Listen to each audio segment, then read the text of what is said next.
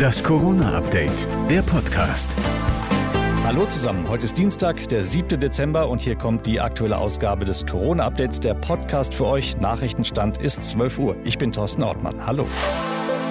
Impfpflicht fürs Pflegepersonal, impfende Zahnärzte und Apotheker, Restaurantschließungen in Hotspots.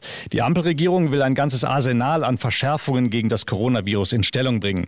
Diskutiert wird das heute im Bundestag, denn Impfen allein wird nicht reichen, sagt Virologe Professor Strick bei NTV. Es wird leider nicht der einzige Weg sein, wie wir jetzt im Herbst und Winter die Fallzahlen runterkriegen werden, sondern wir brauchen weiterhin natürlich auch Kontaktbeschränkungen oder aber andere Regeln in den Regionen, wo wir sehr hohe Fallzahlen haben. Ein Lockdown im Handel, Ausgangssperren oder Schulschließungen sollen aber weiter nicht möglich sein.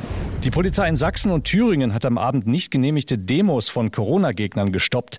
Mehrere tausend Menschen nahmen daran teil. Die Einsatzhundertschaften mussten teils mit Pfefferspray gegen die Demonstranten vorgehen. Sachsens Innenminister Roland Wöller im Zweiten. Es ist in der Tat eine dramatische Situation und wir müssen zur Kenntnis nehmen, dass der Protest sich zunehmend mit Hass und Gewalt auflädt. Der Extremismusforscher Matthias Quent kritisiert die Polizei. Sie würde zu oft das Recht nicht durchsetzen und das würde die Szene weiter radikalisieren. Wenn man immer wieder zeigt, dass man stärker oder vermeintlich schlauer ist als der verhasste Staat, dann führt das dazu, dass der Zulauf immer größer wird. Nicht nur auf Telegram, sondern tatsächlich auch auf den Straßen. Und das ist das Problem. Trotz Freedom Day bekommen auch die Briten immer mehr Probleme mit Corona. Die Omikron-Variante würde nach Ansicht des Experten Jeffrey Barrett in den nächsten Wochen die Delta Delta-Variante verdrängen. Omikron breite sich deutlich schneller aus, so Barrett. Die Regierung hat darum die Einreiseregeln jetzt verschärft. Alle Einreisenden müssen einen negativen PCR-Test oder Antigentest vorlegen.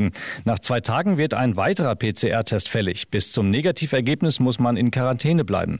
Auch Frankreich verschärft die Maßnahmen. Ab Freitag sind alle Diskotheken für vier Wochen dicht. Die Polizei muss sich immer häufiger mit gefälschten Impfpässen beschäftigen, jetzt sogar auch in den eigenen Reihen. Eine Polizistin aus dem Saarland soll Impfausweise gefälscht und zusammen mit ihrem Lebensgefährtin für 100 Euro pro Stück verkauft haben. Das war das Corona-Update, der Podcast vom 7. Dezember.